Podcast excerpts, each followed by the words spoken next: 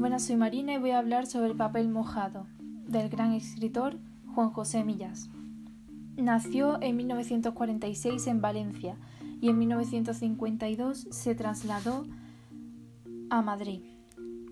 Al principio no era un buen estudiante, pero tiempo después llegó a estudiar filosofía en la Universidad Complutense de Madrid.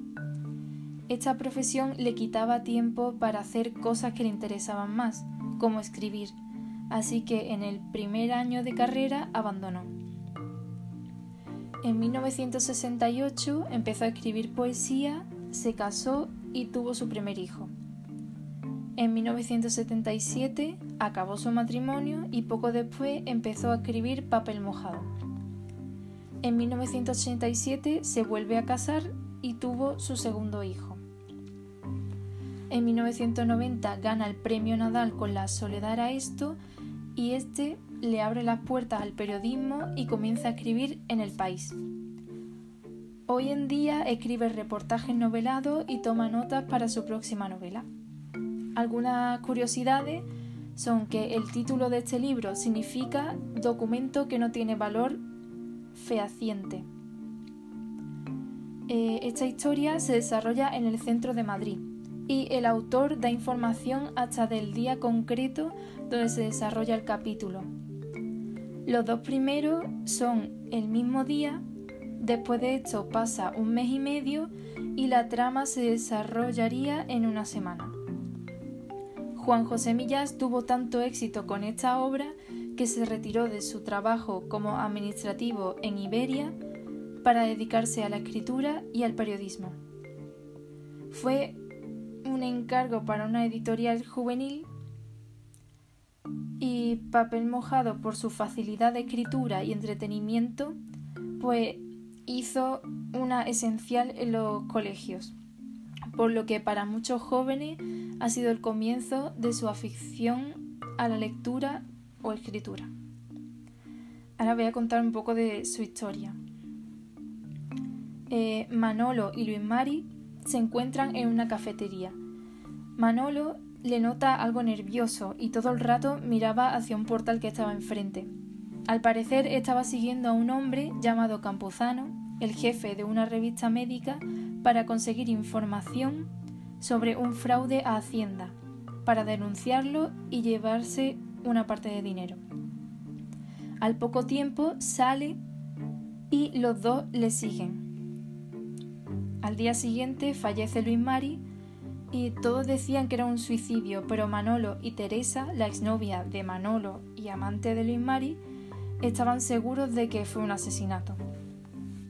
Al fallecer Luis Mari, Manolo, a petición de Teresa, comienza a investigar sobre el asunto. Teresa le pide un maletín que tenía su amiga con papeles de investigación del fraude de Hacienda y dinero, pero él no le da el maletín y se cita con ella en el piso de Luis Mari. Días después fallece Campuzano. Esto le daba más pruebas a Manolo para pensar que la muerte de Luis Mari fue un asesinato. Eh, Manolo va a visitar al jefe de los laboratorios Basedown. Este al principio se muestra nervioso al hablarle del asesinato, pero poco después se volvió más calmado y le hablaba con un tono sarcástico. Al llegar Manolo a su casa, se da cuenta de que le han registrado la casa.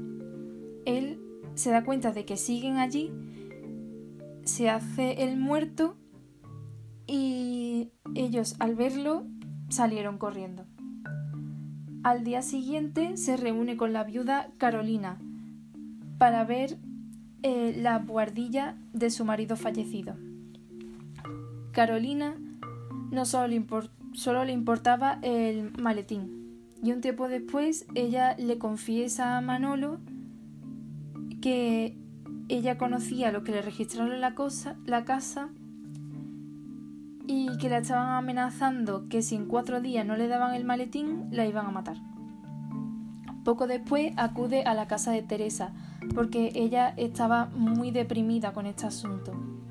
Ella le explicó que un grupo de personas, incluida Carolina, asesinaron a Luis Mari. La mañana siguiente, llama al inspector de policía que llevó el caso y este le dice que haga un informe y lo presenta a comisaría. Eh, Manolo queda para comer con Carolina y le engaña diciendo que tiene información sobre el maletín. Cuando ve allí, nota que un hombre le persigue al restaurante donde se supone que ella no sabía dónde estaba. Por la tarde ella le llama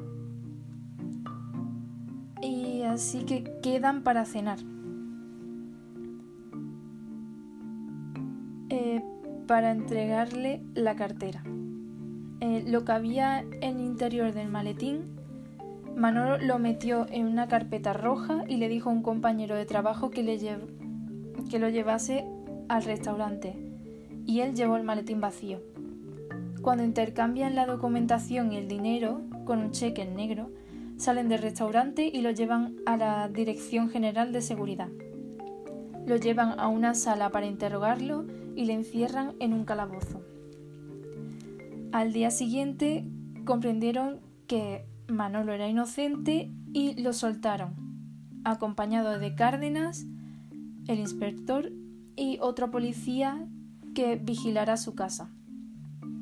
A las cuatro más o menos vuelve Cárdenas, que charla un rato con él y se lleva algunos papeles que no le entregó a Carolina. Al día siguiente va a comisaría para hablar con el inspector para que le diga quién fue el asesino. Allí descubre que Carolina quería el dinero falsificado por los laboratorios. Eh, Luis Mari lo robó el dinero sin saberlo eh, porque sospechaba que su mujer estaba con los Bassetan. Ahora, el cerebro del grupo era el jefe de investigación del papel de la empresa, y Campuzano eh, prestaba la, la imprenta de su revista Hipófisis. Aquí se descubrió que a Campuzano no lo mataron, sino que él se suicidó. Entonces se descubre todo. Manolo se reunió con Luis Mari en aquella buhardilla y este le enseñó la novela escrita donde él hacía el papel de muerto y se narraba como si Manolo hablara.